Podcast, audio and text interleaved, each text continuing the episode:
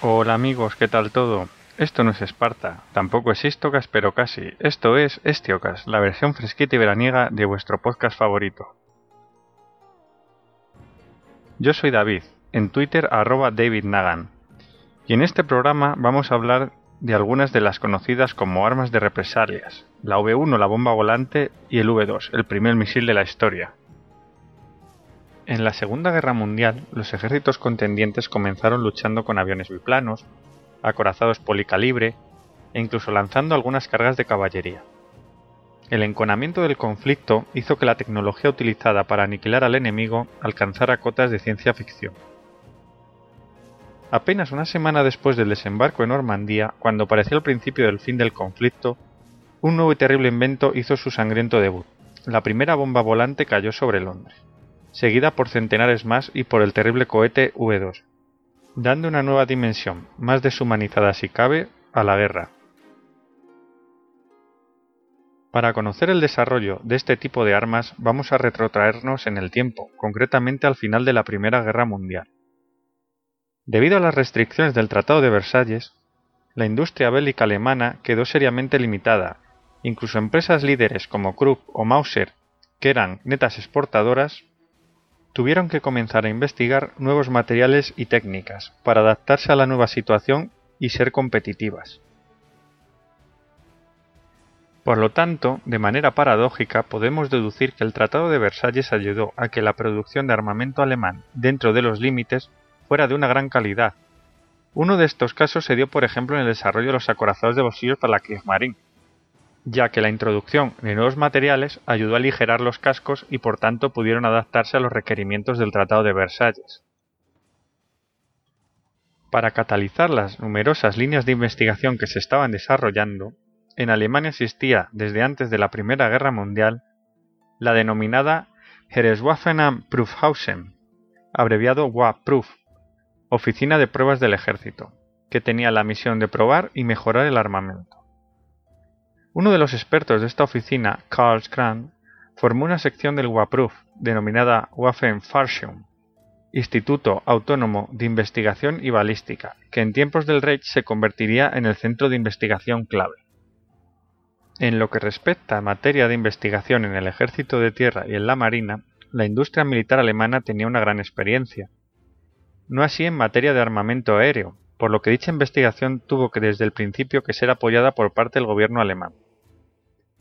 Dentro del WAPROOF se establecieron dos secciones de investigación, una para cohetes de combustible líquido y otra para combustible sólido. En el año 1937, una vez que Hitler había desestimado las limitaciones del Tratado de Versalles, los investigadores se trasladan a Penemunde, es la isla de Usedom, unas instalaciones secretas con más de 15 polígonos de prueba y unas 200 oficinas de firmas colaboradoras agregadas, que se convierte en el lugar ideal para llevar a cabo numerosos programas secretos de lo más asombrosos. Programas tales como el cañón torbellino, destinado a derribar aviones del cielo, las granadas de metano, que se suponen utilizadas con éxito en el levantamiento de Varsovia, o los también conocidos proyectos como el cañón sónico o el cañón de viento. De todos estos proyectos, los más conocidos y los más exitosos son los cohetes y de ellos os vamos a hablar. Vamos a comenzar hablando de una de las armas más interesantes que se desarrollaron en la Segunda Guerra Mundial, la bomba volante V1, conocida como Fieseler Fi-103. Denominada así por su nombre, Bergentuswaffe, que significaba arma de represalia.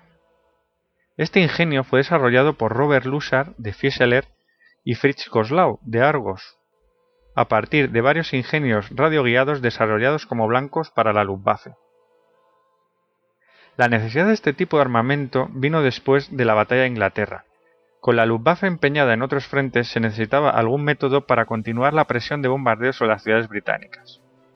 La destrucción de ciudades como Hamburgo o Lübeck crearon gran conmoción en el Reich, por lo que se priorizó el desarrollo de la bomba volante como arma para la venganza.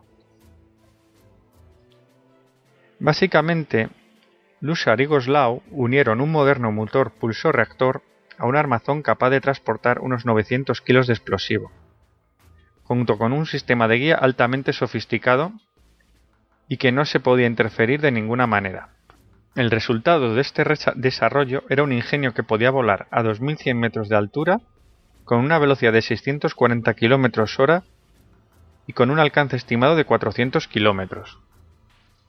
Hay que resaltar que la V1 fue un desarrollo de la Luftwaffe, ya que el ejército prefirió concentrarse en el desarrollo del cohete V2. La V1 era mucho más barata de producir y necesitaba materias primas más accesibles que el complejo V2. He de aquí que entrara mucho antes en servicio y en mayor número. Una vez desarrollada y puesta a punto, en 1943 el coronel Max Buffel es nombrado comandante de la primera unidad de lanzamiento de V1. Mientras tanto, se construye una serie de zonas de lanzamiento en los distritos cercanos al canal. En un principio, los conocidos como búnker de esquí, al tener esta forma tan característica desde el aire. La inteligencia aliada pronto detecta estas construcciones y además las relaciona con las V1 que se estaban desarrollando en Penemunde y de la que también tenía información. Es por ello que los aliados se deciden a lanzar la operación Crossbow. Los búnkeres con forma de esquí son bombardeados y seriamente dañados, por lo que son abandonados y son cambiados por rampas, de un modelo más simple y mejor camuflado, que una vez descubiertas son también machacadas sin piedad por los bombardeos. En el bombardeo se utilizó todo tipo de bombas, incluido las Talboy de 6 toneladas. Además, se puso en práctica la operación Afrodita, lanzando una serie de B-17 radioguiados cargados con 10.000 kilos de explosivos cada uno contra los búnkeres que albergaban a las V-1. Esta operación tuvo muy poco éxito, ya que ningún B-17 dio en el blanco. Cabe destacar que la operación Crossbow absorbió un 14% de la capacidad de ataque de bombarderos pesados aliados entre agosto de 1943 y agosto de 1944. Como consecuencia de estos bombardeos y a la vulnerabilidad de las zonas de lanzamiento, se desarrolló un método para lanzar las V1 desde Heinkel G111 en vuelo, sobre el Canal de la Mancha, método de ataque que sería después utilizado para bombardear Inglaterra.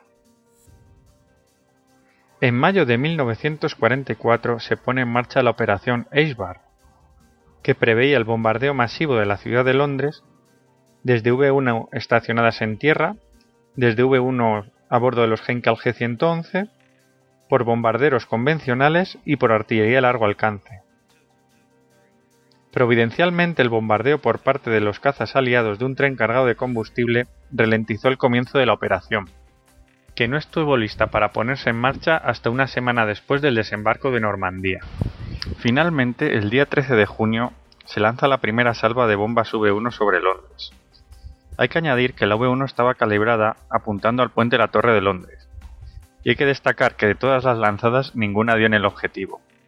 El primer ataque resultó decepcionante, solamente seis bombas alcanzaron la zona de Londres pero le seguirían numerosos lanzamientos que provocarían el terror en los británicos.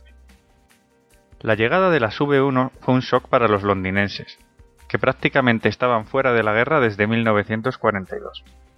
Además, la naturaleza impersonal de este nuevo arma provocó una gran desazón entre los ciudadanos.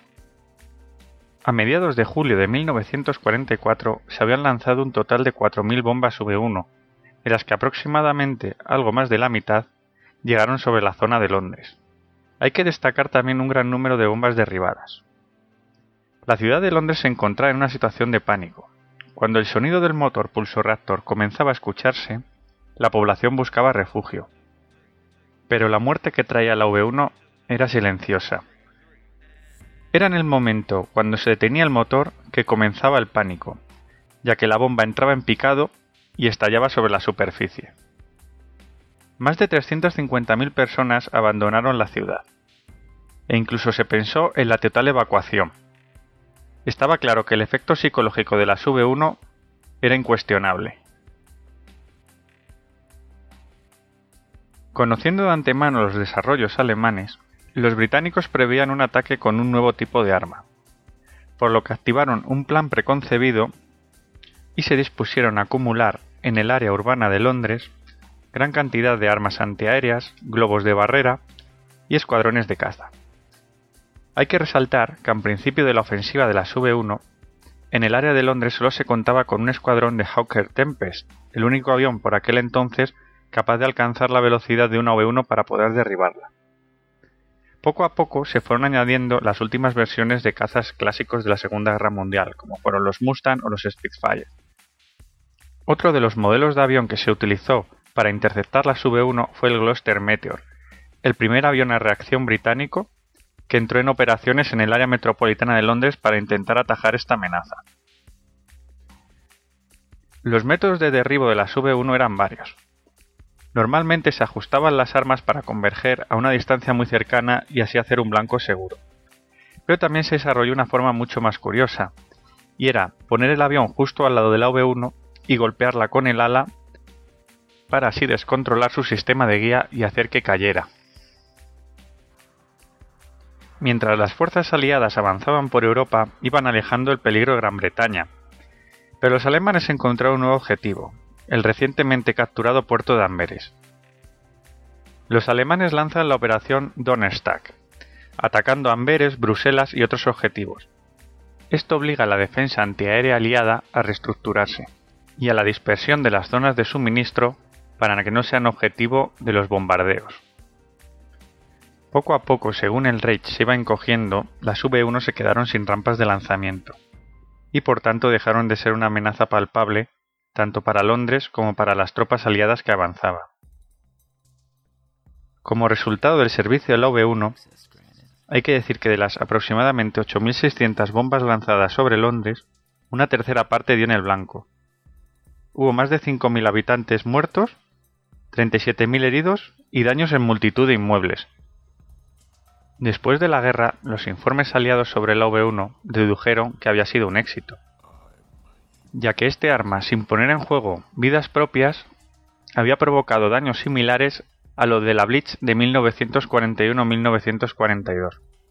Por tanto, se tuvo este nuevo modelo de arma muy en cuenta para desarrollos futuros. El V1 no fue el único arma de vanguardia que entró en servicio en la Segunda Guerra Mundial. A continuación vamos a hablar de su hermano mayor, el cohete V2. Esta fue una de las armas más innovadoras de la guerra. Comenzó su desarrollo con los modelos de cohete A1 y A2, donde se experimentó el tipo de combustible y se realizaron los primeros lanzamientos. La versión definitiva del cohete fue el denominado A4, desarrollado por Werner von Braun, tenía 14 metros de altura, pesaba 12,5 toneladas, de la que una era de explosivos, y alcanzaba la fantástica velocidad de 5.760 km por hora. Fue el primer objeto conocido en realizar un vuelo suborbital. El desarrollo del V2 respondía a una serie de requerimientos del ejército, como el de ser un arma capaz de alcanzar fácilmente ciudades como París y Londres y que fuera fácilmente transportable.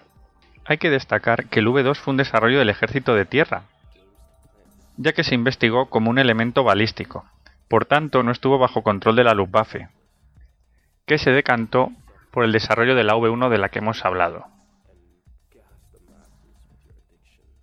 El primer uso operacional del misil V2 se produjo en septiembre de 1944.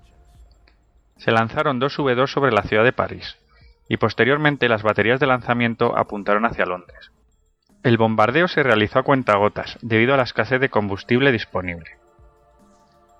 El carácter móvil de los dispositivos de lanzamiento hizo muy difícil su supresión por parte de los cazas aliados. Hubo algún intento de interceptarlo en la fase de lanzamiento, pero fue infructuoso. Irónicamente, las V2 no tuvieron el mismo efecto de terror que las V1. Al impactar a velocidades más altas que el sonido, no había una alarma previa. De hecho, el gobierno ocultó los primeros impactos aludiendo a explosiones de escapes de gas.